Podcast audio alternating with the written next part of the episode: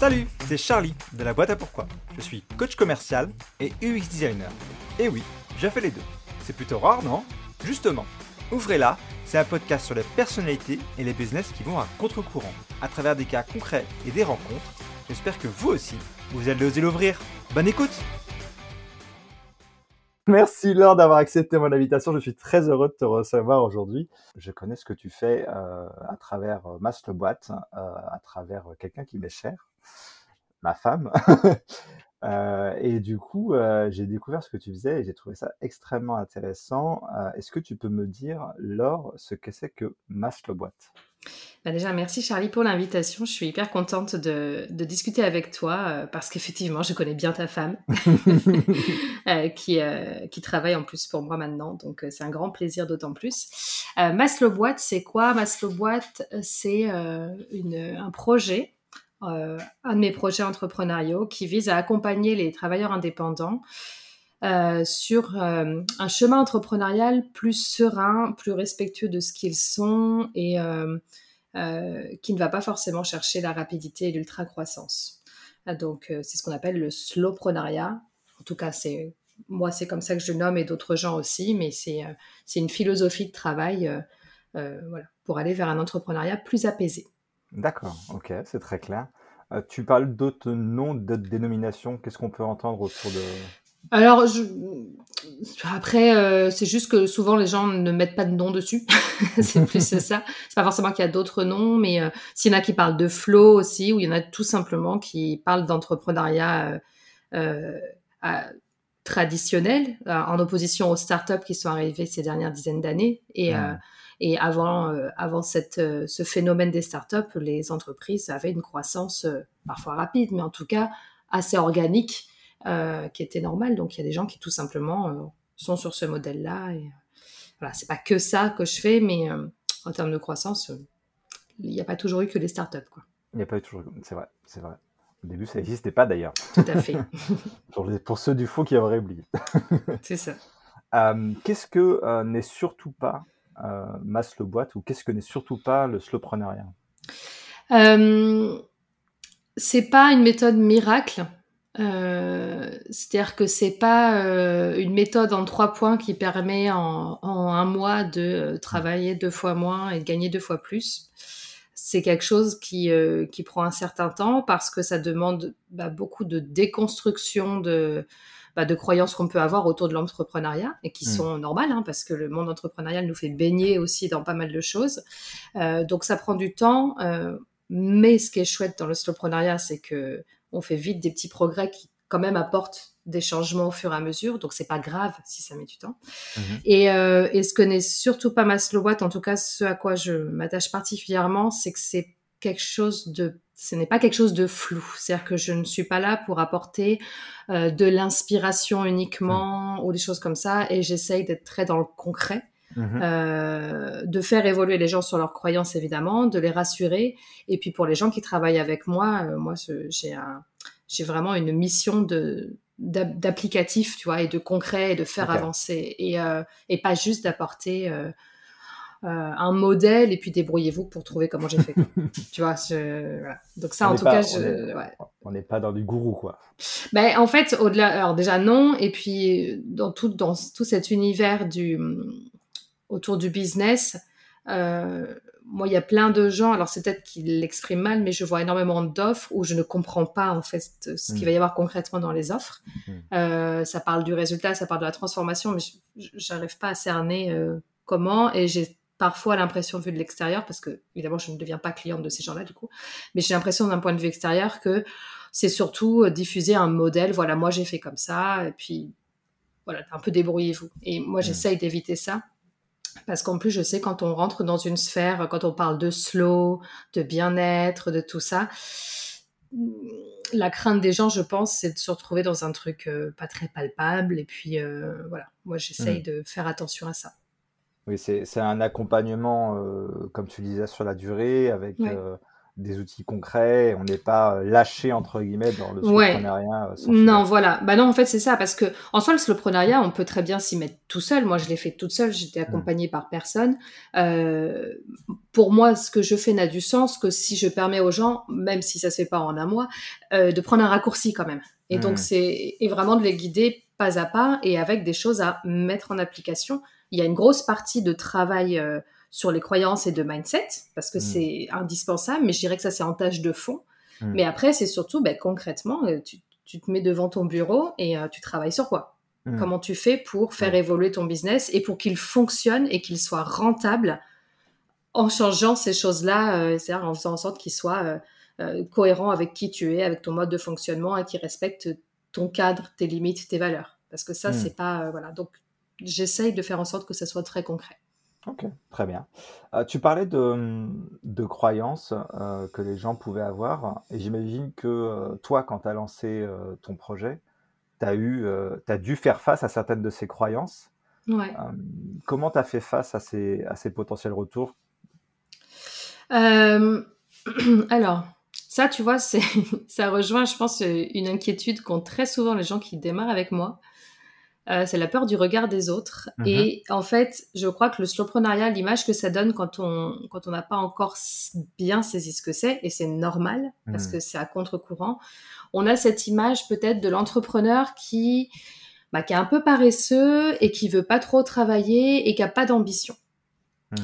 Euh, et je, peux comprendre hein, que ça donne cette euh, cette image-là parce qu'on va comparer ça, par exemple, à un salarié qui va se mettre à mi-temps et qui, du coup, va accepter d'avoir, euh, bah, tu vois, qu'un pourcentage du salaire, etc. Comment je fais face à ça? Je me contente, entre guillemets, de montrer que, enfin, de démontrer que ça donne du bien du résultat. C'est-à-dire que, euh, pour te donner un exemple très concret qui est le mhm. mien, et parce que je suis très fière d'être arrivée là aujourd'hui, je n'ai jamais aussi peu travaillé que cette année, mhm. parce que pour information, donc je sors, euh, j'ai repris après un congé de maternité de trois mois et demi au mois de juin, là je sors d'un mois de vacances, et j'ai, on est au mois d'août au moment où on enregistre, j'ai actuellement dépassé le chiffre d'affaires que j'ai fait sur tout 2021 alors que je n'ai jamais aussi peu travaillé. Alors là, c'est parce que j'ai une situation personnelle particulière, mais comme quoi euh, il n'y a pas de corrélation obligatoire hmm. entre temps de travail et revenus. Et il n'y a pas non plus de corrélation obligatoire entre temps de travail et intensité de travail. Hmm. C'est-à-dire que c'est pas parce qu'on travaille peu que quand on travaille, on travaille mollement. Et je dirais même que c'est plutôt l'inverse. Hmm. C'est juste que euh, moi, au contraire, je travaille pas, euh, je travaille pas énormément par rapport à d'autres personnes. Moi, je travaille environ 20 heures par semaine. Mais par contre, quand je bosse, je bosse intensément la hmm. plupart du temps. Ça m'arrive comme tout le monde d'avoir des moments où je suis pas hmm. concentrée, etc. Mais euh, et en fait, c'est ça que je montre. Et, petit à petit, en fait, les gens euh, se rendent compte, ils testent des choses, ils se rendent compte que ça marche. Euh, et puis leur entourage, une fois qu'ils voient qu'il y a des résultats, ils leur disent plus rien. Parce que qu'est-ce hmm. que tu veux dire? Oui. Je peux comprendre hein, que ça fasse douter tu vois, tu as quelqu'un autour de toi qui te dit, ben moi, je voudrais entreprendre, mais je ne veux pas travailler, euh, je veux pas sacrifier tout mon temps, etc., comme font tous les autres, mais je veux que ça marche quand même. Évidemment que le premier réflexe, c'est de se dire, mais c'est pas possible, parce que c'est comme ça que ça marche. Hmm. Mais une fois que la personne montre qu'elle y arrive comme ça, ben, les gens retrouvent plus grand-chose à redire. Oui. Tu vois? Où est-ce que tu penses que ça vient justement, cette, euh, cette perception euh, fausse, pour le coup, que pour réussir euh, en tant qu'entrepreneur ou même euh, on peut l'étendre mmh. en tant qu'entrepreneur. Oui, de manière générale. voilà, on doit, on doit cravacher, on doit faire ses heures, voire plus.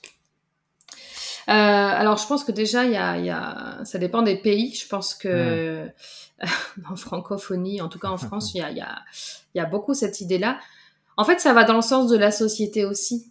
je pense que ça fait un petit moment que ça monte, mais c'est simplement que les modèles qu'on nous montre les, toi, les modèles publics, le, la caricature de l'entrepreneur à succès ou de la personne à succès dans son travail, c'est euh, le mec qui bosse dans les affaires, tu vois, qui, mmh. qui, qui, bosse. Tu vois, c'est les méthodes qu'on voit à la télé, qu'on voit dans les mmh. films, qu'on voit culturellement en fait, c'est très instauré. Mmh. Euh, et du coup, bah, tout le monde se calque un petit peu là-dessus. Et c'est aussi des discours qui sont donnés quand tu te lances dans beaucoup de, de structures d'accompagnement. Enfin, tu, commences, euh, et quand je te parle des structures, je te parle de, structures très euh, institutionnelles comme les chambres de métier, les chambres de commerce, enfin, tu vois, les gens euh, vers qui tu te tournes au départ.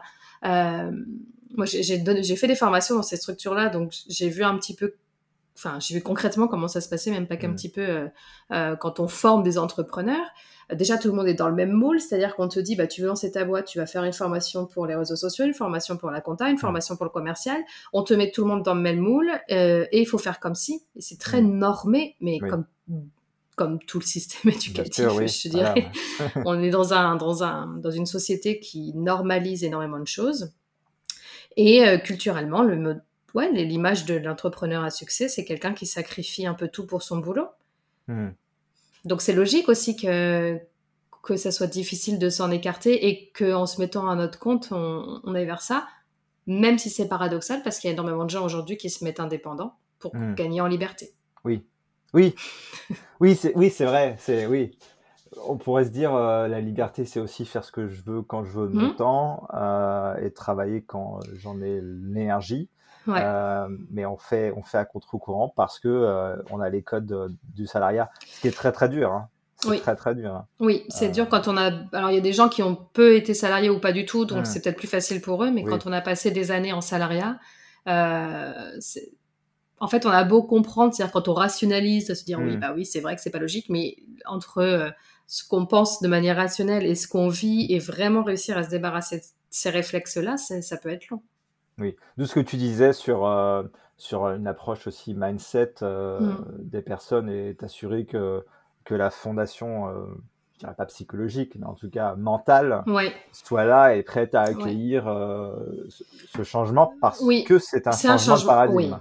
C'est un vrai changement de paradigme et c'est pour ça que je dis que ça prend un peu de temps euh, et qu'il faut pas se dire euh, de allez euh, je me lance j'ai envie de transformer mon business et dans un mois tout aura changé ça prend mm. du temps et c'est et c'est nécessaire et c'est mm. bien comme je disais l'avantage c'est que malgré tout on voit les changements petit à petit et c'est ça qui encourage à continuer mais il faut laisser notre temps à notre mental de, de vraiment faire profondément le changement parce que on va toujours continuer d'avoir des messages qui vont venir à l'encontre de ce qu'on pense donc si mm comme tu dis, ces fondations ne sont pas refaites de manière assez solide, si on leur laisse pas le temps, c'est très facile de bah, retourner vers euh, ces vieux démons hmm. et, et, de repartir vers ce qu'on connaît en fait. Et même si on a beau savoir que c'est pas ce qui est bon pour nous, c'est ce qu'on connaît, c'est rassurant d'une certaine manière et ça hmm. c'est la nature humaine.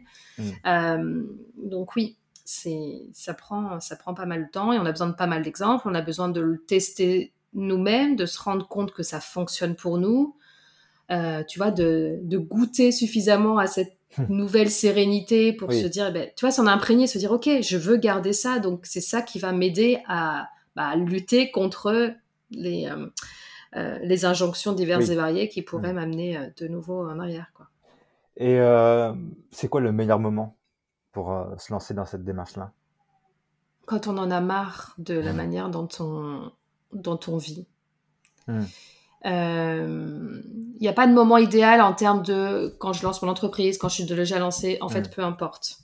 Euh, pour moi, le, déclencheur, c'est là, je me rends compte que la manière dont j'entreprends, ça ne me convient pas. J'ai besoin que ça soit plus serein. Donc, ça peut être, j'ai des résultats, mais je travaille trop. Hmm. Ou je travaille trop et j'ai pas de résultats, parce que hmm. ça, ça arrive aussi beaucoup. Hmm. Ça peut être, euh, j'ai des résultats, je travaille tout, mais je suis stressée, je, je, suis pas sereine. Alors, je parle pas du stress, ça je le précise toujours. Il y a des moments dans la vie entrepreneuriale où on va avoir des événements particuliers, mmh. euh, un gros contrat qui se déclenche, euh, un gros lancement, euh, voilà. Ça c'est normal d'avoir un, un, stress sur des événements ponctuels comme ça, et on voit, on fait la différence parce que c'est un stress qui est stimulant. Mmh. Moi, je parle du stress du quotidien, le tiens, euh, j'ai vu qu'il fallait s'organiser de telle manière, donc je le fais, mais voilà, ça m'embrouille l'esprit, mais j'ai vu que c'était comme ça qu'il fallait faire, donc je le fais, même si ça me mm. génère du stress. Mm. C'est vraiment ça qu'on va chercher à éliminer dans le slowprenariat. Donc, quand on se rend compte que euh, la manière dont on entreprend, qu'on ait des résultats ou pas, nous génère du stress au quotidien et qu'on aurait envie, même si on a du mal à y croire, de ah j'aimerais bien pouvoir travailler plus sereinement, relâcher mm. la pédale, mais mais quand même avoir, euh, avoir euh, un bon niveau de revenu ou voilà, c'est ça le bon moment. qu'on se lance, qu'on soit déjà lancé, peu importe. Ça, ça change pas grand-chose. Donc il faut que cette réalisation existe déjà avant d'entamer la démarche, peut-être. Euh, alors ça dépend. Oui, je pense que pour entamer vraiment la démarche, pour, un, pour une transformation profonde, Hmm. oui, il faut être décidé. Et il faut être décidé à, ok, je vais changer des choses. je me fais accompagner ou non, mais j'y vais. Et après, tu as des étapes un petit peu avant. Et en général, la première étape, c'est euh, c'est moi le niveau de, je dirais, de maturité euh, de, de ma cible qui est la plus éloignée. C'est des gens qui, qui prennent ça pour une utopie. Oh, j'aimerais bien, mais ça doit Mm. pas être possible. Mais qui quand même ont cette volonté. Hmm. C'est-à-dire que évidemment, il y a des gens euh, qui adorent travailler beaucoup. C'est comme ça qu'ils vivent, qui sont tout à fait ok avec ça, que ça ne stresse pas, que ça stimule. C'est une autre façon d'entreprendre. euh, et c'est ok, hein, euh, Mm. mais c'est pas la cible du slowprenariat. Oui. Par contre, il y a des gens qui rentrent dans ce moule-là parce qu'ils ont l'impression qu'ils sont obligés et qui peut-être du coup se disent mais en fait je suis peut-être pas fait pour, entrepre- pour l'entrepreneuriat. C'est peut-être pas fait pour moi. Et donc là et- mais qui ne croient pas encore complètement à la, au fait que ce soit possible de travailler autrement. Et donc euh, bah, moi tu vois je prends les gens des fois à ce stade-là et petit à petit je vais les amener à, à se dire que ah tiens ça marche pour certaines personnes. Ah tiens je vais essayer de, de réfléchir autrement. Tiens je vais essayer ce petit truc là ah peut-être que ce serait possible pour moi aussi, etc. Jusqu'à ce qu'ils disent, ok, là j'en ai, j'en ai marre de la manière dont je fais, je suis décidée, je transforme la manière dont je travaille. Euh, je, je, je pense, enfin en tout cas, je, je, je, je- je ressens les choses comme si, euh, enfin de mon point de vue, le slowpreneuriat bénéficierait à tout le monde. Oui, Euh, je pense que le monde, dans sa totalité, euh, entrepreneurial, mais aussi euh, n'importe quel business, hein, bénéficierait d'une approche un peu plus slow euh, et de tout ce que tu peux nous apprendre à travers tes, tes formations et tes accompagnements. Et du coup, je t'entends et je suis d'accord avec toi. hein, je veux dire, tu peux pas convaincre tout le monde.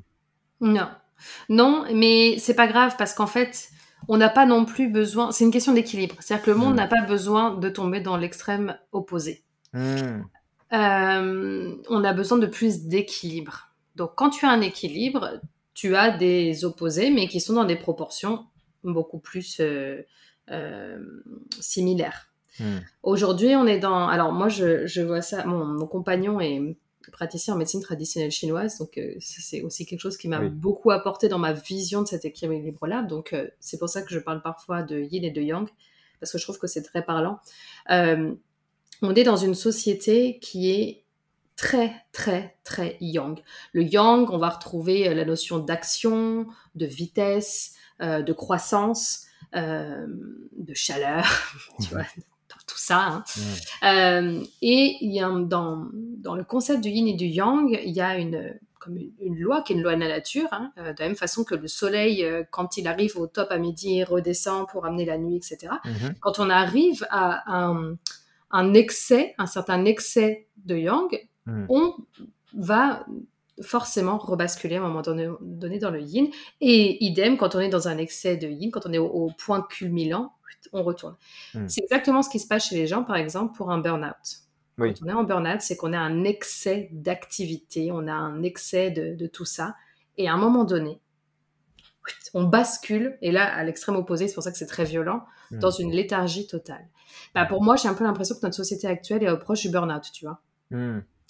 Et euh, le moyen d'éviter qu'on tombe de manière brutale dans euh, une léthargie, bah, c'est d'essayer, c'est d'avoir des gens qui, et c'est ce qui se passe hein, avec tous les mouvements slow, des gens qui, euh, enfin slow, et puis tu sais, tout ce qui est retour à la nature, à la campagne, etc., des gens qui vont euh, essayer de rétablir l'équilibre et apporter d'autres solutions, tendre des perches et montrer à des gens, bah tiens, au fait, au fait, vous pouvez aussi faire comme ça.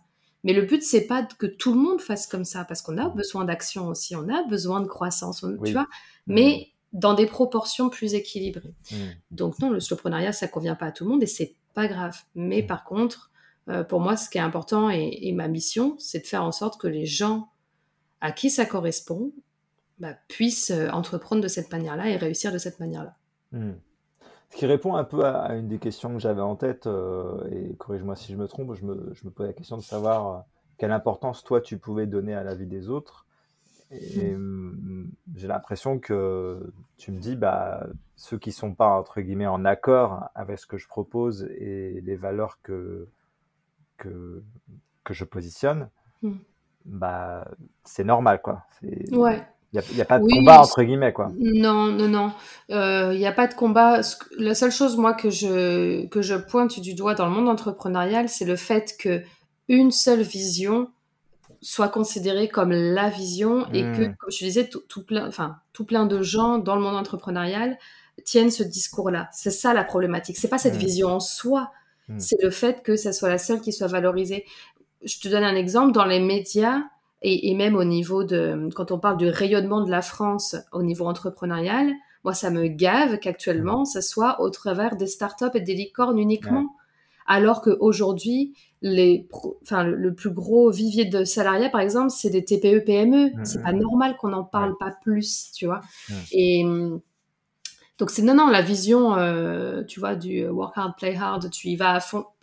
S'il y a des gens à qui ça convient, mais évidemment, enfin, il n'y a aucun souci. C'est pas du tout ma cible, mais, euh, mais en soi, ça ne me dérange pas. En fait, les gens font ce qu'ils veulent.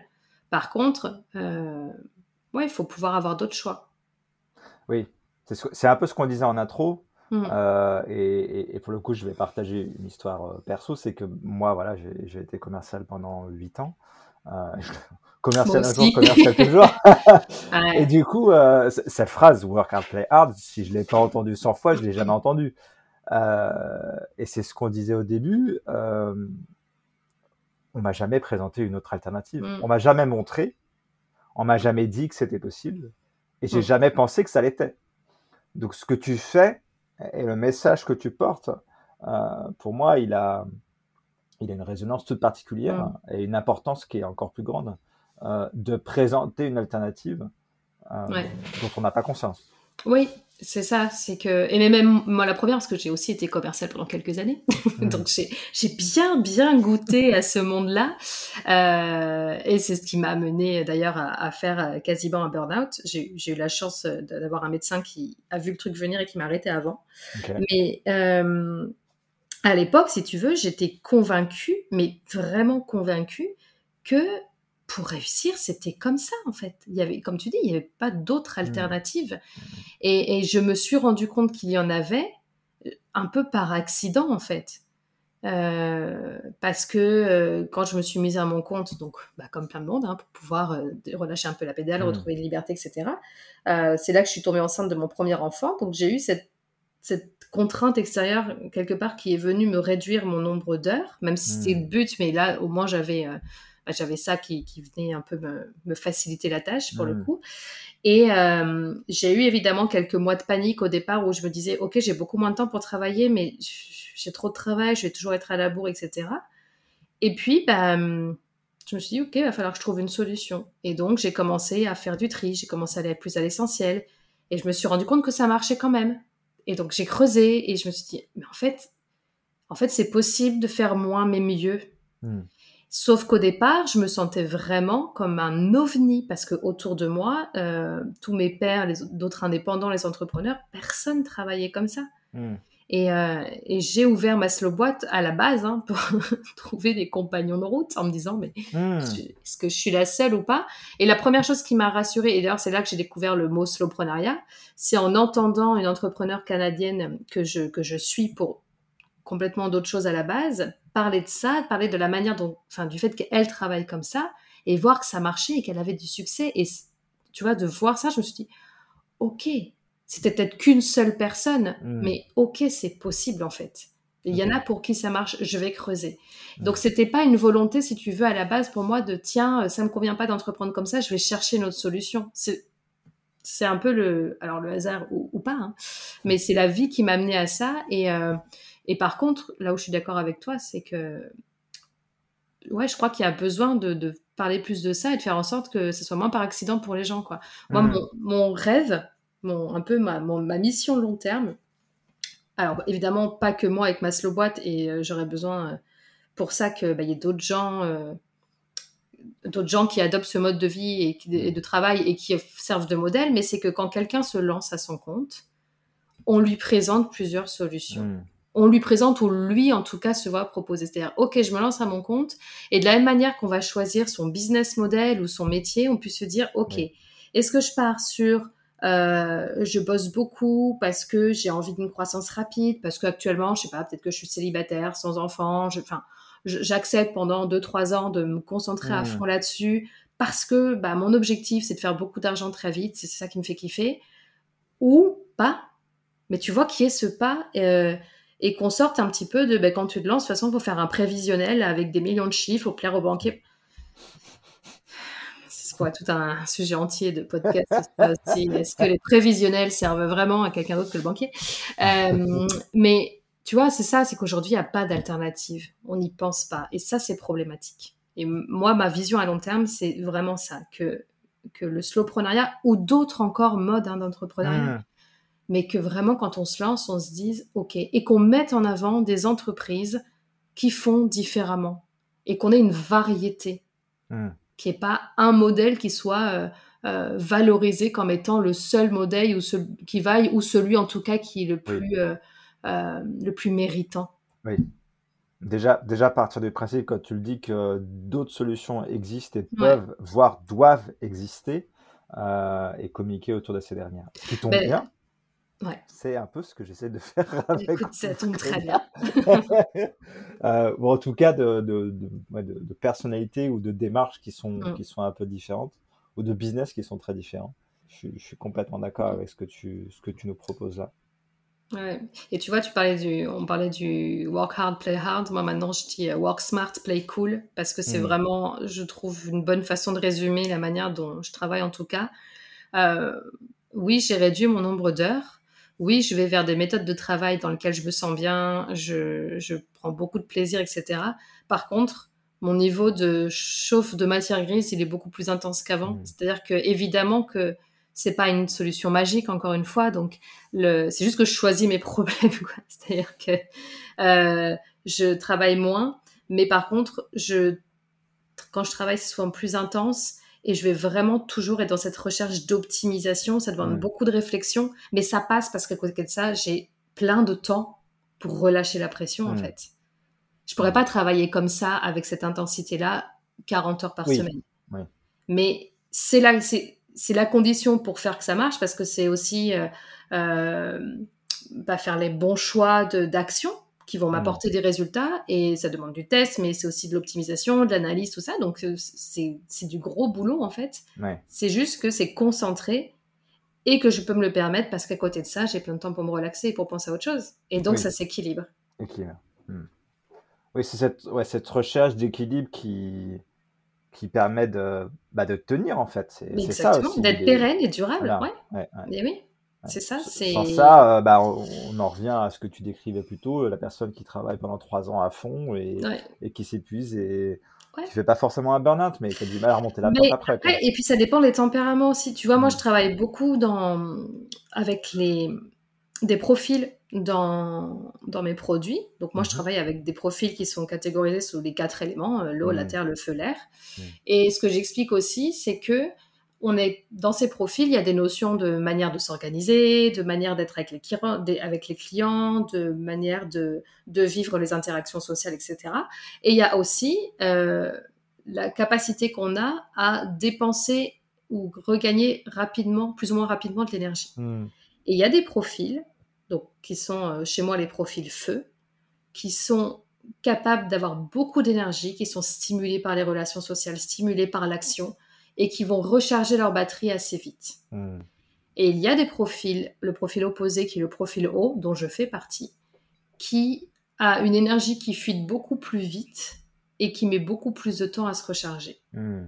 Et aujourd'hui, on a une société qui est faite pour les gens qui sont plutôt feu. Hmm.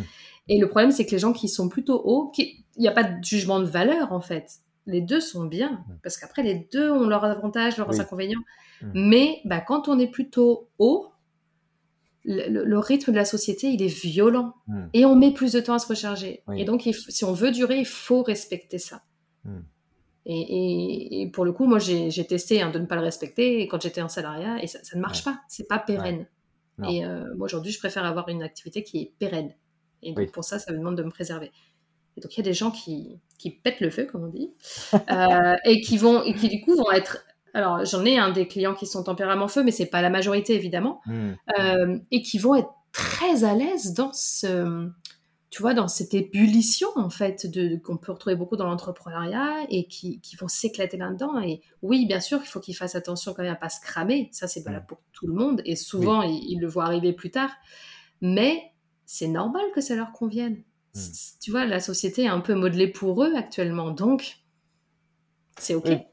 Justement, est-ce que ça leur convient ou est-ce que c'est parce que c'est une habitude et qu'en fait on croit qu'on n'a pas vraiment eh ben, Ça dépend, ça dépend si c'est vraiment qui on est ou pas. Oui. C'est-à-dire qu'il y a des gens qui sont vraiment comme ça et qui, kiffent ça et qui sont stimulés par ça. Euh, et puis il y a des gens qui, euh, qui, se, qui se glissent dans ce mot-là alors qu'ils ne le sont pas.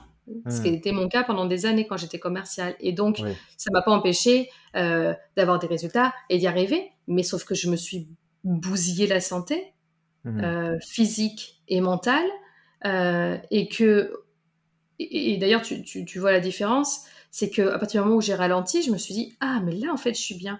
C'est pas pour rien, tu hmm. vois, avec les confinements et tout ça, qui est, tu vois, qu'on parle de la grande démission, tous ces gens qui, mais en fait pour moi, c'est juste des gens, et j'en ai dans mon entourage, qui, une fois au chômage technique, alors qu'ils bossaient comme des dingues, se sont mmh. dit oh, Mais en fait, je suis tellement heureux comme ça. Mmh, et mmh. qui remettent en question ça. Et ben pour moi, je serais pas étonnée, j'ai pas analysé leur profil, mais que ce soit beaucoup de gens qui finalement soient pas sur des profils feu, qui se sont mis dans ce moule-là pendant des années et qui se rendent compte qu'en fait, ce qui, ce qui les rend heureux, et ce qui fait qu'ils travaillent bien, qu'ils sont à l'aise et qu'ils performent à leur manière, c'est d'être sur un rythme beaucoup plus cool.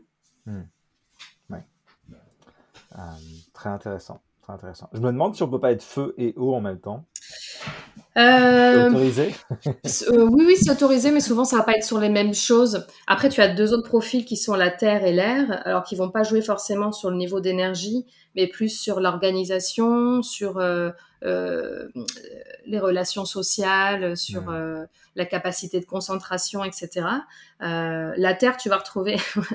Moi, la Terre, je euh, euh, je les résume souvent en disant c'est des gens qui adorent les tableaux Excel. les, les, gens Terre sont des gens alors, souvent très organisés, c'est-à-dire qu'ils vont avoir besoin, tu vois, d'un agenda bien rempli, bien cadré, etc. qui vont être assez perfectionnistes, qui vont aller loin dans le niveau de détail. C'est aussi des gens qui vont avoir besoin d'avoir toutes les informations avant de prendre une décision, etc. Hmm. Et qui vont plutôt travailler dans leur coin euh, plutôt en solo, etc. Alors que les personnalités R, euh, ça va être des gens euh, qui vont avoir une organisation qui ne ressemble pas à une organisation, comme moi par exemple. donc tu vois, qui vont surtout pas avoir envie d'avoir plein de choses notées dans leur agenda parce que sinon ils ont l'impression d'être renfermés. Tu mmh. vois, ils ont besoin de beaucoup de souplesse. mais il faut qu'ils notent leur rendez-vous parce que sinon ils risquent de les oublier. mais qui vont souvent être des bons communicants, qui vont aimer, tu vois, échanger avec les gens, etc. Donc moi, avec ces, quatre profils-là, évidemment, après, tu as des hybrides. Euh, moi, je suis très O et R. Il y a hmm. des gens qui sont... Et, en fait, la société est un gros hybride feu et terre. C'est-à-dire qu'il faut de la vitesse, de la performance, mais beaucoup de détails, du perf, de la perfection, etc. Hmm. Après, des opposés, ça peut arriver, mais dans, on va dire, sur des points différents. D'accord. C'est-à-dire que tu peux pas être euh, à la fois sur ton organisation et terre et eau. C'est pas possible. Hmm. Ok. Euh, le slowpreneuriat, comme tu le disais au, début, c'est un concept assez récent et assez nouveau, comme beaucoup d'autres sujets qui, qui viennent d'ailleurs, hein. euh, notamment quand, quand, on en parle en France. Comment on vend du slowpreneuriat? Par l'exemple. Hmm. c'est ce que je disais un peu tout à l'heure. Euh, pour moi, pour convaincre des gens qui ne sont pas encore convaincus, il faut leur faire. Euh, alors, faut déjà leur montrer des exemples pour leur montrer que ça fonctionne hmm. chez d'autres. Et après, euh, il faut leur donner l'opportunité de tester des petites choses qui vont fonctionner pour eux. Hmm. Euh, pour moi, c'est aussi beaucoup de bon sens. Et comme tu dis, on n'y pense pas juste parce qu'on ne sait pas que ça existe. Mais quand on commence à creuser un petit peu, euh, bah, les gens se rendent compte que c'est tout à fait cohérent. tu vois, quand moi je parle beaucoup d'essentialisme parce que c'est une philosophie de travail qui me permet aujourd'hui de, bah, de travailler euh, le temps que je travaille.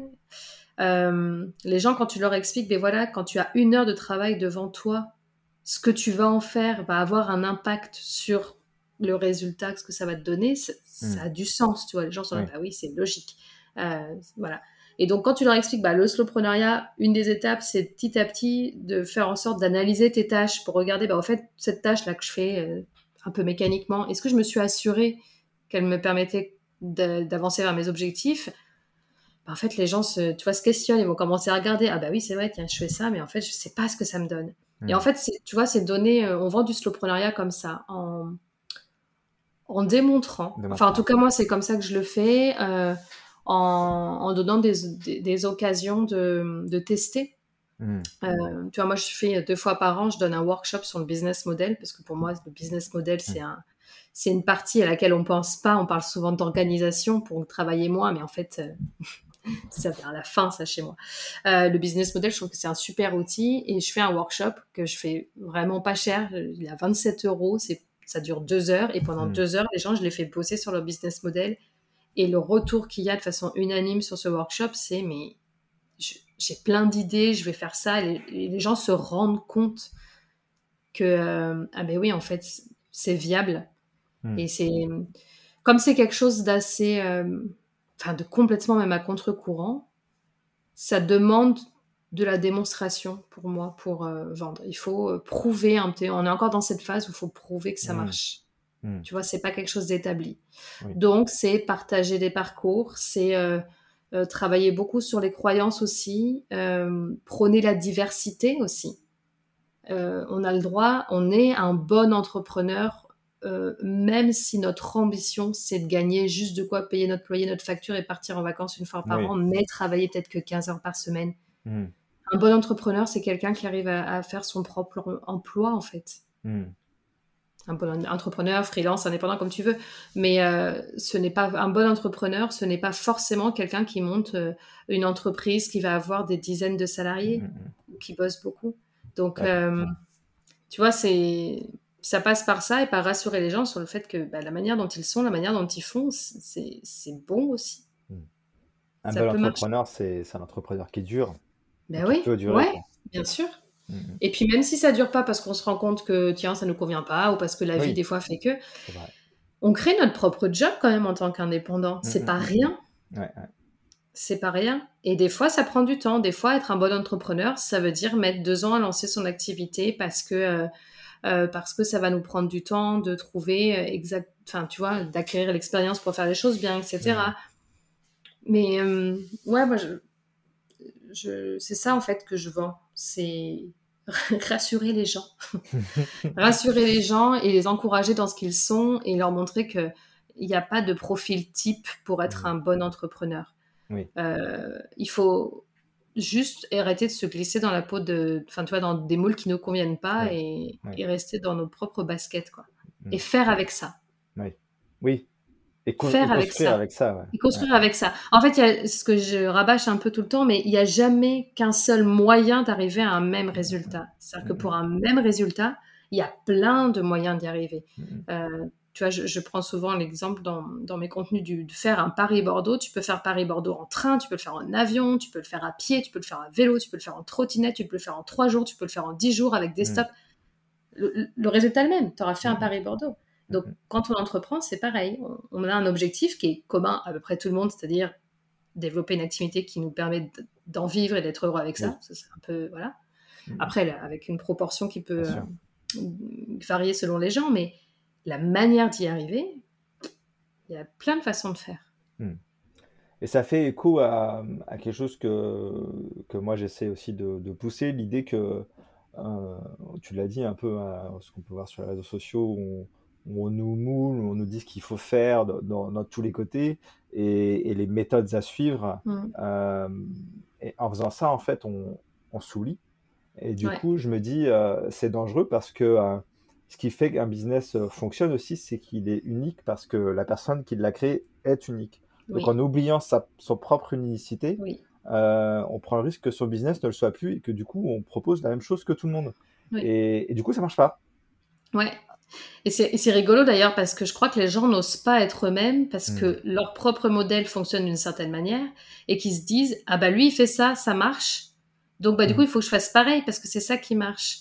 Et euh, et en fait on est dans une période où les gens en tant que consommateurs, en tant que clients, euh, n'achètent pas tant des offres et des produits, ils achètent surtout ce qu'il y a derrière et de plus en plus. Bien sûr. Euh, ou une, alors ça peut être une personne ou une, une, euh, une marque, mais en tout cas la marque doit avoir une identité un Mhm. petit peu euh, Mm, mm. presque personnifiée, re- représenter des valeurs, une mission, etc. On, on consomme comme ça aujourd'hui. Donc, euh, même si c'est un peu se mettre tout nu que de dire je vais être moi-même et puis bah je vais voir ce que les gens, comment les gens réagissent. Pour moi, ça reste quand même la meilleure moyen de faire ça parce que déjà il y a il y a de la place pour tout le monde, mais en fait, il y a de la place pour tout le monde à condition que chacun soit soi-même, quoi. C'est-à-dire que si c'est que des clones, et il y en a, hein, il y en a beaucoup des clones, Mm. là, évidemment, la part du gâteau, elle est de plus en plus petite, à se diviser. Mais ça veut dire qu'il y a aussi des gens qui ne trouvent pas de match, c'est-à-dire qui auraient un besoin, mais qui ne trouvent personne Oui. qui leur correspond vraiment Oui. pour les aider ou pour leur proposer le produit qu'il leur faut. Et, euh, et plus on ose être soi-même en tant qu'entrepreneur, dans sa manière d'être, dans sa manière de communiquer, dans, dans, dans tout en fait, et plus on, bah, tu vois, là aussi, on, on propose autre chose, on Oui. ouvre une nouvelle porte et on laisse l'opportunité aux gens à qui ça convient de nous trouver. Mm. Alors que si on, si on, on copie et on se calque sur d'autres personnes parce que ça fonctionne pour eux, Mm. bah, on propose la même chose. Oui. Et donc on n'ouvre pas de nouvelles opportunités. Mm. Mais après, je, je comprends aussi que ça soit flippant parce que c'est prendre le risque de se dire, c'est comme je dis, c'est je me mets tout nu là et, et ça se trouve, il y a personne qui va m'aimer. Tu vois? C'est un peu ça. euh, je- Enfin, je grossis à peine le trait, mais c'est oh, mais si j'ose être être moi-même et que du coup je me détache des codes, Mm, mm. est-ce qu'il y a des gens qui vont aimer ça? Mm, Et mm. si jamais personne aime ça, comment je l'encaisse ça? Mm. C'est pas évident. Non, c'est sûr. Et, ça fait écho à plein de choses comme euh, euh, le syndrome de l'imposteur. Euh, si, si on a ça déjà, comment, comment se dire euh, soi-même, euh, oui, bon, je peux et, et je mérite et, et je vais y aller et je vais être moi-même, quoi. Ouais, mais tu vois, moi, le syndrome de l'imposteur, j'ai un peu l'impression que on l'a aussi quand justement on, on se, on essaye d'être quelqu'un d'autre que soi-même. Oui, c'est vrai. Parce que en vrai, on est, on est tous capables de, on est tous assez objectifs sur nos compétences. C'est pas notre propre vision de nos compétences dont on doute. C'est est-ce que les autres vont le voir aussi? J'ai l'impression que les autres, les autres vont pas se rendre compte que je suis capable de faire ça. Mm. Mm. Ou alors, si, ou alors on est vraiment un imposteur. Je sais que je suis pas très bon là-dedans, mais je vais quand même le vendre. Mais d'ailleurs, il y en a qui sont des vrais imposteurs, mais qui le vendent Ouais. très bien et ça Ouais, passe ouais. très bien parce que tu vois, ils ont pas le syndrome de l'imposteur. Euh, mais euh, ouais, je crois qu'on on a d'autant plus ce syndrome quand justement on va suivre des façons de faire qui ne sont pas nous.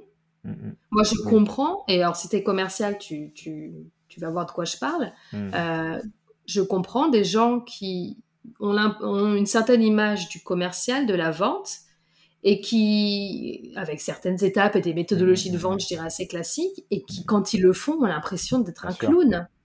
Parce que, en fait, euh, finalement, cette façon de vendre, encore une fois, Mhm. correspond à certains types de personnes. Et il y a des Mhm. gens qui sont excellents là-dedans, et c'est très bien, mais c'est pas les seules manières de vendre. Moi, j'ai passé des années à vendre. euh, à- Moi, quand j'essayais de vendre comme ça, ça, ça marchait pas. Au fait, j'ai toujours vendu par ma connaissance du sujet et pas par des méthodes de vente. Ouais. Euh, parce que, effectivement, quand j'essayais de, de suivre des méthodologies de vente très normées, j'avais l'impression, ouais, de. de- dis, ah, mais bullshit, c'est pas moi du tout, j'y crois pas une seconde. Mm. Euh, et en fait, à partir du moment où j'ai commencé à être à mon compte et à vendre à ma manière, j'ai réussi à vendre sans Mm. problème. C'est pas pour ça qu'on peut pas prendre à droite à gauche des méthodologies, je dirais, un Bien peu sûr. plus techniques ou des Bien sûr. étapes. Il faut que ça nous convienne. Faut qu'il y ait un cadre aussi, mais un minimum, quoi. une- Ouais, une mais il y a plein de types de cadres. Bien sûr. plein de types de cadres. Tu vois, moi, je, je, je regarde mon compagnon, ça me fait rire parce qu'il vend sans s'en rendre compte. Euh, donc, lui, il forme aussi des futurs praticiens en médecine chinoise et, euh, et ça nous amuse parce que, bon, il n'est pas vendeur pour un sou. Mais euh, quand les gens l'appellent pour se renseigner sur la formation, il est juste très honnête sur. Euh, en fait, il dit les choses, il cherche même pas à vendre. C'est-à-dire, par exemple, il c'est une formation qui est sur 5 ans où il voit euh, tout, tous les outils de la médecine chinoise. Et quand il a des gens qui disent, ben non, mais moi, je voudrais juste apprendre l'acupuncture ou que les massages, il leur dit, mais non, mais en fait, ça sert à rien parce que, ben parce que selon ce qu'il y a à, à, traiter, il faut avoir tous les différents outils. Et, hmm. ça pourrait paraître contre-intuitif, genre, oh là là, il va faire peur à la personne, la personne ne va pas hmm. s'inscrire. En fait, c'est exactement ça qui fait que les gens s'inscrivent. Hmm.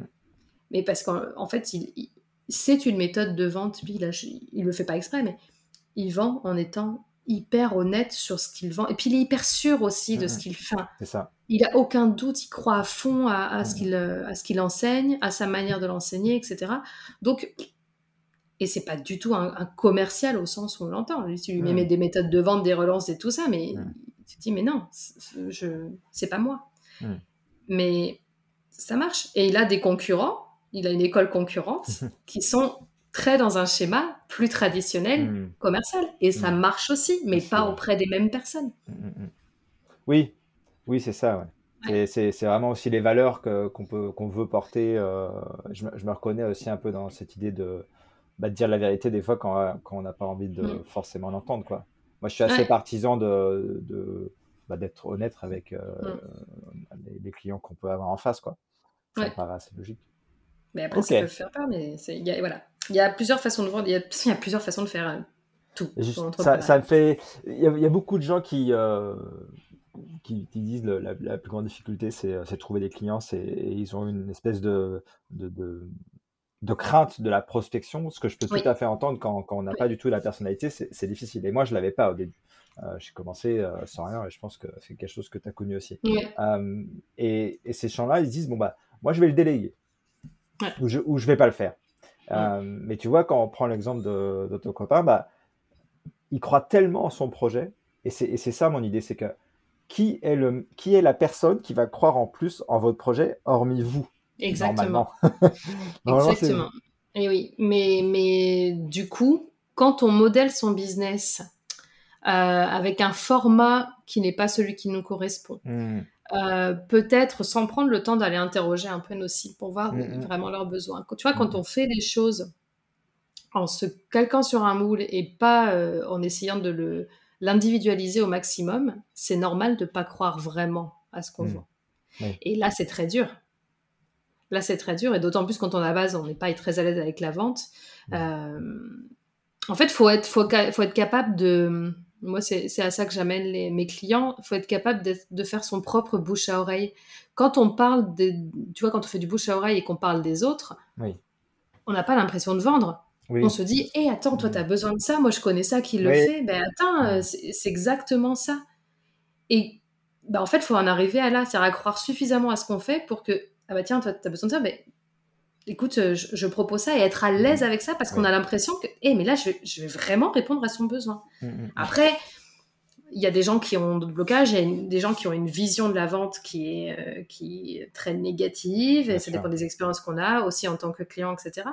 Et ça, ça fait partie des choses euh, bah, que moi j'essaye de déconstruire parce que j'ai vécu dans le commercial aussi qui, est, bah, qui me sert beaucoup, hein, mais tu vois, j'ai vraiment vécu ce euh, essayer de me mettre, de vendre d'une manière qui me correspondait pas, tester de faire autrement. Donc, je, je, suis passée par, par, tout ça et euh, je vois ce qui fonctionne aujourd'hui.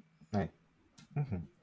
Euh, parmi, dans, dans, cette aventure euh, slowpreneuriale et dans la construction de ce projet, qu'est-ce qui a été pour toi le, le, plus gros obstacle que tu as dû franchir? Le plus gros obstacle, c'est. Alors, de moi-même ne pas ne pas me freiner quand je doute. Euh, en fait, j'ai les mêmes problèmes, je pense que n'importe quel entrepreneur, quelle que soit la façon qu'on entreprend, c'est qu'il y a des y a des moments, il y a des pics d'activité, il y a des baisses, et euh, euh, même si je, je, crois profondément au fait qu'on peut réussir en tant que slowpreneur, mmh. Bah, quand on est dans ces pics de, creux qui sont tout à fait logiques, euh, moi j'ai en plus cette couche qui vient s'ajouter de euh, mais en fait peut-être que là le monde va se rendre compte que ouais euh, en fait ça marche pas sur la durée. Et ça revient toujours en fait. Mais tu vois il y a hmm. toujours ce truc de l'entrepreneur où bah, il y a des moments où on doute parce que ça marche un peu moins bien et oh là là il faut se remonter. Et, et moi je lutte fort sur ce non, non, ce que je, ce que je fais est bien c'est juste quelque chose de normal et ça ne m'arrive pas parce que je suis euh, en, en, format slowprenariat, tu vois. Oui. Et, euh, et du coup, en fait, bah, il me suffit de regarder euh, aussi ce qui arrive à ceux qui travaillent sur un Hmm. modèle beaucoup plus euh, fréquent et je me rends compte qu'ils ont aussi des hauts et des bas. Mais j'ai pas le syndrome de l'imposteur du tout. Je crois que pour une des premières fois dans ma vie, je suis hyper à l'aise avec ce que je fais, j'y crois Hmm. à fond et je me sens très légitime. Mais dans ces moments-là, j'ai presque peur que le syndrome de l'imposteur arrive, tu vois. Hmm. à me dire euh, merde euh, euh, peut-être qu'en fait là d'un seul coup je vais plus être légitime ou voilà. Et donc ouais ça c'est le plus c'est le plus difficile à vivre. Ça dure pas très longtemps mais à vivre c'est vraiment pas agréable en fait. Mais avec l'expérience je me rends compte que ça revient toujours. Donc petit à petit tu vois les ces périodes là sont de plus en plus courtes. Mais ça c'est ouais c'est pas euh, c'est ce qui est bah, c'est surtout qu'il faut qu'à côté de ça euh, j'ai mon discours interne mais quelque part c'est alors je le partage de plus en plus Oui. c'est-à-dire que je là j'ai pris le parti d'être la plus transparente possible aussi sur ce que je vivais Hmm. euh, mais ça demande vraiment de mettre l'ego de côté, quoi. Tu vois, euh, là, je sais que c'était euh, à la fin de mon congé maternité où, où j'étais vraiment dans cette phase de pression financière, euh, pas liée que à moi, mais aussi à ma situation de couple, etc. Et c'est compliqué quand tu prônes bah, on peut réussir et on peut gagner de l'argent même en étant solopreneur, de, tu vois, d'admettre que bah, on a aussi des moments où, pff, où là on serre les fesses. Hmm. Oui. C'est, ça demande vraiment de, de, bah, de mettre son ego de côté et ça c'est Mhm. pas facile. Ouais. Donc euh, ma solution pour ça c'est ça en fait. Ça peut paraître très bizarre, mais ma manière de passer à travers ces moments, euh, ces creux, Oui. euh, en gardant la confiance aussi des gens qui me suivent, c'est d'être honnête Hmm. et de dire que bah ouais dans le slowpreneur en fait c'est aussi parce que j'ai pas envie que les gens se sentent trahis je crois tu vois les Oui. gens qui bossent avec moi Hmm. euh, j'ai pas envie qu'ils voient le slowpreneuriat comme encore une fois comme une méthode miracle qui fera qu'ils Mm. auront jamais de galère. C'est pas le cas. L'entrepreneuriat et le monde du travail de manière générale il y a des réalités du terrain. Et donc j'ai pris ce parti d'être transparente aussi sur ces moments de galère pour me dire enfin pour que les gens soient rassurés sur le fait que bah s'ils en rencontrent aussi c'est normal. C'est pas qu'ils ont mal fait quelque chose. C'est Mm. juste que c'est la vie en fait. Ça arrive, voilà, ouais. ça arrive. Et euh, mais c'est ouais c'est c'est pas les moments où je fais le plus la fière quoi. Après j'ai eu des très bons retours quand j'en ai parlé donc ça c'est cool et c'est rassurant des gens qui m'ont dit ah ben c'est cool de le partager aussi parce que justement Oui. euh, en plus moi je communique que sur Instagram sinon et Instagram c'est un peu le monde des bisounours où on, on montre sur tout ce qui va bien. Euh, mais je le fais parce que les, les entrepreneurs que je suis et qui ne montrent que ce qui va bien, en fait, ils me mettent la pression à moi. Oui. Oui. Oh oui. Oh oui. Moi, en fait, je, je, je sais- pense qu'ils le font pas exprès, mais moi, quand je vois quelqu'un, j'ai l'impression qu'il a que des, que des, tu vois, il est en haut des montagnes russes, le mec, il descend pas. Hmm. Euh, je trouve ça très cool et très inspirant, mais en même temps, je- quand moi j'ai mon moment creux, je me dis, oh, Ouais. mais en fait, tu vois, je me, je me compare à tort, mais bah, je me compare forcément. Et au contraire, quand je vois les entrepreneurs qui osent parler de leurs échecs, d'autant plus quand ce sont des entrepreneurs qui ont aussi du succès, Oui, oui. ça me, ça me soulage et, Mm. euh, et c'est ce que j'essaye d'apporter aux gens. Donc moi, c'est difficile pour moi, ça pique un peu, mais je me dis que ça peut aussi, euh, Aider les euh, autres. ouais. ouais, aider les autres. Oui, et puis c'est important de, de, de montrer les autres faces du dé Ouais. qui, font partie de la réalité. Sinon, bah, Ouais. c'est plus, comme on a dit tout à l'heure, c'est plus la vie, quoi. C'est ça. C'est ça. Et puis quelque part, je crois que j'ai envie aussi que les gens qui, euh, qui travaillent avec moi, en tout cas, euh, même s'ils ont des objectifs ambitieux financièrement, euh, j'ai envie qu'ils aussi qu'ils ouais, qu'ils se rendent compte que bah, il, ouais, il peut y avoir des moments où c'est plus compliqué et que, et que sur le moment, ils ne s'inquiètent pas outre mesure. Hmm. euh, et qu'ils se disent pas, ben merde, en fait, le slowpreneuriat, c'était pas la bonne solution, tu vois. Hmm. Je- Ouais. je j'ai pas envie de ça Hmm. parce que c'est pas la réalité. Donc, euh, je me dis qu'en étant la plus transparente possible sur la réalité, ça évitera peut-être ça. On est d'accord. On est d'accord. Euh, Tu parlais de, euh, au tout début de, de, de- du moment, enfin, on a évoqué le moment idéal où, où commencer. Et Mhm. toi, tu disais, c'est c'est pas un moment spécifiquement, c'est où on commence à réaliser le, que peut-être il y a un changement. C'est quoi les signaux il y en a plein qui sont possibles. Ça, ça dépend du. Souvent, c'est le corps qui parle. Euh, et il faut vraiment, vraiment apprendre à écouter, vraiment écouter son corps. Euh, il y a des gens qui vont ressentir très physiquement euh, et de façon assez précise le stress parce qu'ils vont avoir une boule au ventre, parce qu'ils vont mm. être agités, ils vont avoir l'impression que leur tête est pleine de trucs. Donc, on va dire euh, un peu l'image commune qu'on se fait du stress. Mm.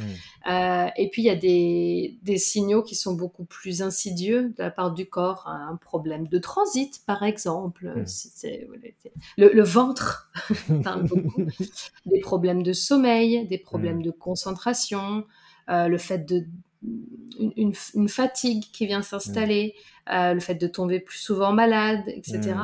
Euh, le corps, c'est lui le big boss en fait. Euh, on est dans une société qui prône beaucoup l'intellect et qui dévalorise très souvent le corps. Hein. Hmm. et on a cette tendance, surtout dans l'entrepreneuriat, quand on est un peu fatigué et, le mental qui va être là pour dire non, tu peux y arriver, continue, etc. Et en fait, moi, je les vois, je les vois vraiment, tu vois, les, le corps et le, et le mental, je, les visualise vraiment comme deux petits personnages, tu vois, le corps qui est un peu pato, un peu binaire, genre, bah, moi, je vais bien, je vais pas bien, mais je réfléchis pas trop. Euh, voilà, euh, soit je vais bien, très bien, soit je vais pas bien, je commence à envoyer des petits signaux, bon, tu comprends pas. Et puis le mental, comme une petite bébête, tu vois, euh, hmm. qui, qui, aime bien mitonner, alors qui peut être hyper forte pour te faire avancer, etc. Et tu vois, dans ses hmm. beaux côtés, et puis dans ses mauvais côtés, qui est juste euh, le petit diable là qui est là, non, tu peux y arriver, allez, on s'en fout du corps, etc. Hmm. Et sauf que hum, le, le, le, big boss, c'est c'est pas celui qui a l'air le plus intelligent en fait. C'est c'est le gros bêta de corps, tu vois, qui est très binaire. Je vais bien, je vais pas bien. Mais sauf que faut pas oublier que c'est le corps qui fait fonctionner le cerveau quand même, dans lequel le mental il loge. Tu vois. Donc quand le mm-hmm. corps il, peut plus, quand il veut plus, eh ben il vient écraser l'autre et donc voilà, faut, faut garder ça en tête. Donc ce qu'on a tendance à faire très souvent, et je l'ai beaucoup fait, euh, c'est de bien noter quand même que le corps il essaye de nous dire quelque chose et de pas l'écouter et de se dire mais non c'est bon, mm. euh, je vais y arriver, euh, puis puis je suis pas, je suis pas quelqu'un de faible, ou hmm. sinon c'est un aveu de faiblesse, etc., etc. Et euh, peut-être que le signal, c'est ça, c'est quand on se rend compte qu'on n'est pas très bien dans notre corps, hmm. quelle que soit la manière dont ça se manifeste. Quand on se rend compte que la réponse de notre mental, c'est mais non, allez, tiens bon. Hmm. Ça arrive, hein, évidemment qu'il y a des moments dans la vie où il faut tenir bon, mais, mais quand on se rend répété, compte, ouais. Et quand il y a, y a tiens bon, et puis comme on a de l'autre côté euh, une petite voix qui nous dit, mais j'aimerais tellement pouvoir lâcher, mais je peux mm. pas. Enfin, tu mm. vois, ces moments où je pense qu'on mm. on, les a tous vécus, où on essaye d'insister. C'est là, euh, je pense qu'il faut se dire, euh, là, il y a quelque chose qui va pas. Parce que dans l'idéal, et en tout cas, moi, c'est à ça que j'essaye de mener les gens, quand le corps donne un signal, c'est de s'autoriser à dire, ah ok, je t'écoute. Et j'aménage les choses de manière à pouvoir t'écouter. Ou si je ne t'écoute pas pendant quelques jours parce que là, je suis sur un truc, je vais quand même être très vigilant, je vais me reposer au maximum. Et puis, vraiment, c'est sur une période courte. Par exemple, voilà, j'ai décroché un gros contrat là pendant deux, trois jours. Je sais que. Donc, je fais quand même attention. Je vais, manger, je vais essayer de bien dormir, de bien manger. Tu vois, je, vais aussi faire des choses très basiques, mais mmh, mmh, mmh. pour essayer de, de, tenir bon, mais sur une période très courte. Et après, je me repose. tu vois, je remets les compteurs à zéro. Euh, parce que ça arrive aussi. Ça arrive aussi, évidemment, on n'est pas, pas linéaire, mm. mais que ça soit, que ça soit ponctuel et que, euh, pardon, et que la plupart du temps, on puisse se dire, bah tiens, là, je suis fatiguée, je vais aller faire une sieste. Mm. Et je ne mm. culpabilise pas. Et oui, j'ai encore du taf à faire, mais je le ferai d'autant mieux après. Bien sûr, bien sûr. Ok, très bien. je pensais que c'était important de pouvoir un peu partager euh, aux gens qui nous écoutent euh, bah, les, oui, les, signaux d'alarme mm. qu'on se doit aussi d'écouter pour se dire, ok, bon, bah, peut-être que là, euh, sans, sans, parler forcément, aller voir l'or et dire à l'aide, vite, même si c'est une solution. c'est une solution, j'ai des solutions. Solution j'ai des solutions pour vous. mais en tout cas, de, se poser et de se dire, bon, bah, qu'est-ce que je dois faire autrement, différemment, et qu'est-ce qui ne va pas. Exactement. Ok. On arrive bientôt à la fin de ce podcast. J'ai une, j'ai une toute dernière question. Euh, mhm. C'est quoi pour toi un entrepreneur ou une entrepreneur à contre-courant? Euh, C'est quelqu'un qui se sent pas dans le moule. euh... Ouais, alors disons, la, manière de se rendre compte qu'on est à contre-courant, je pense que c'est assez simple et on, s'en rend vite compte quand euh, on ne fait pas la même chose que les autres et qu'on a peur un petit peu justement de tiens, qu'est-ce que les gens vont en penser du jugement et je fais pas les choses comme les autres. Hmm. Mais euh, j'irais plus loin en disant qu'un entrepreneur, c'est-à-dire celui qui va vraiment entreprendre à contre-courant, c'est quelqu'un qui va avancer malgré ça et qui hmm. va, euh, il va se dire ok, euh, je fais pas les choses comme le reste de la société a l'air de tourner, mais j'y vais quand même. Et pour moi, l'entrepreneuriat, c'est ça, c'est ça se définit souvent par le fait d'aimer prendre des risques. Alors, pas forcément des gros risques, hein, hmm. mais oser prendre des risques, euh, oser tester des choses, parce qu'on est un peu. Euh, bah, de toute façon, quand on est son propre patron, on, prend ses décisions seul. Et, prendre ses décisions, euh, ouais, pas forcément dans le sens dans lequel va le monde, et accepter que des fois ça va pas marcher. Ça arrive aussi. Mais même quand on va dans le, dans le sens le plus commun aussi, hein, des fois il y, a des hmm. échecs. Et euh, ouais, puis avancer quand même et réussir petit à petit à, se détacher du, à se détacher du, du, modèle le plus courant et du regard des autres.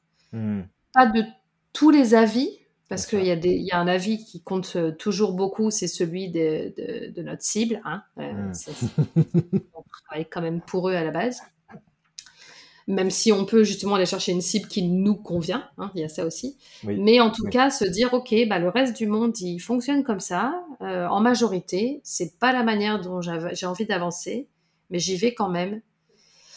C'est pas un chemin de tout repos parce qu'il y a beaucoup d'injonctions et parce que ça veut dire aussi accepter de continuellement travailler sur son mindset pour rester dans ce en quoi on croit. Parce que, enfin, toi même moi, je peux avoir l'air comme ça et je le suis très convaincu par le soloprenariat, j'ai des bons résultats, etc. Enfin, hmm. ça n'empêche pas que même moi, parfois, j'entends des discours où je me dis, merde, faudrait peut-être que je fasse comme ça aussi. Hmm. Par contre, j'ai cette petite voix-là, et il y a plein de gens dans ma tête, hein, t'as remarqué. Euh, mais j'ai aussi une autre qui me dit, non, non, non. Et, euh, et après, j'ai, moi, je me suis fait, euh, c'est ce que je fais d'ailleurs dans, ma, dans mon programme, je, me suis défini un filtre de prise de décision hmm. et avec certains critères, avec, tu vois, vraiment dans lequel j'ai mes limites, mon cadre, mon fil rouge avec, avec mon pourquoi. Et en fait, à chaque hmm. fois que je doute, à chaque fois que je me dis ah tiens ça tout le monde fait comme ça, il faudrait peut-être que je le fasse, je le passe dans ce filtre. La lignette, ouais. Hmm, ouais. Si ça ressort avec que des feux verts, ok, j'y vais. S'il y a un feu rouge, au moins je sais pourquoi j'y vais pas.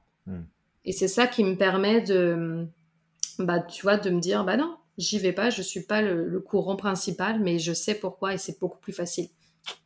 Tout à fait, tout à fait, complètement d'accord. Très bonne astuce, très bonne astuce. Euh, où est-ce qu'on peut en savoir plus sur euh, Laure et Mas Le Boîte Alors moi, je suis euh, active sur deux endroits, enfin sur trois, mais le, troisième, c'est c'est pas moi, c'est ta femme. c'est qui le fait. Euh, en fait, alors moi, sur les réseaux sociaux, je ne suis que sur Instagram, donc sur @masleboite, M-A-S-L-O-W-B-O-I-T-E. Euh, voilà, sur Masleboite. Euh, et je suis, non d'ailleurs, je dis une bêtise, j'ai aussi donc j'ai aussi un podcast qui n'est pas très régulier. Je publie à peu près un ou deux épisodes par mois à des dates absolument pas fixes.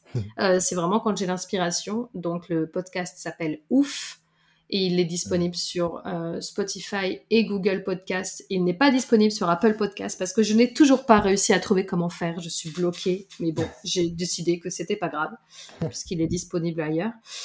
Euh, et après, j'ai donc j'ai mon site et c'est pour ça que je disais que c'était ta femme qui s'en occupait parce que les épisodes de podcast sont retranscrits dessus pour ceux qui préfèrent lire.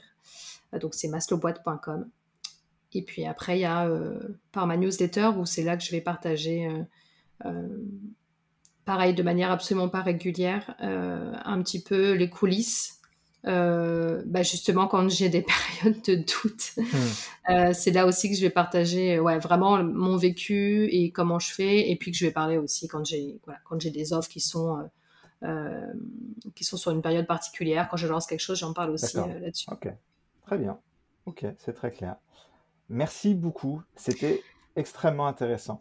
Bah, merci à toi de, cette opportunité de, parler de ce sujet qui me passionne. C'est un sujet passionnant. C'est un sujet dont on parle pas assez. J'espère Mm. qu'un jour, euh, dans un média de grande écoute, euh, pas n'importe qui quand même, on aura la chance de, de te voir et de t'entendre. Euh, c'est euh, passionnant. Je pense que ça mérite d'être propagé au plus grand nombre. Ah, merci beaucoup. Euh, je te souhaite tout le succès du monde et euh, vous pouvez retrouver Laure euh, dans les liens que je mettrai dans la description de ce podcast. Merci beaucoup. Ça vous a plu? Alors abonnez-vous à ce podcast pour la suite. À votre tour, propagez la différence en donnant 5 étoiles à cet épisode et en rédigeant un avis sur votre plateforme d'écoute préférée. À la prochaine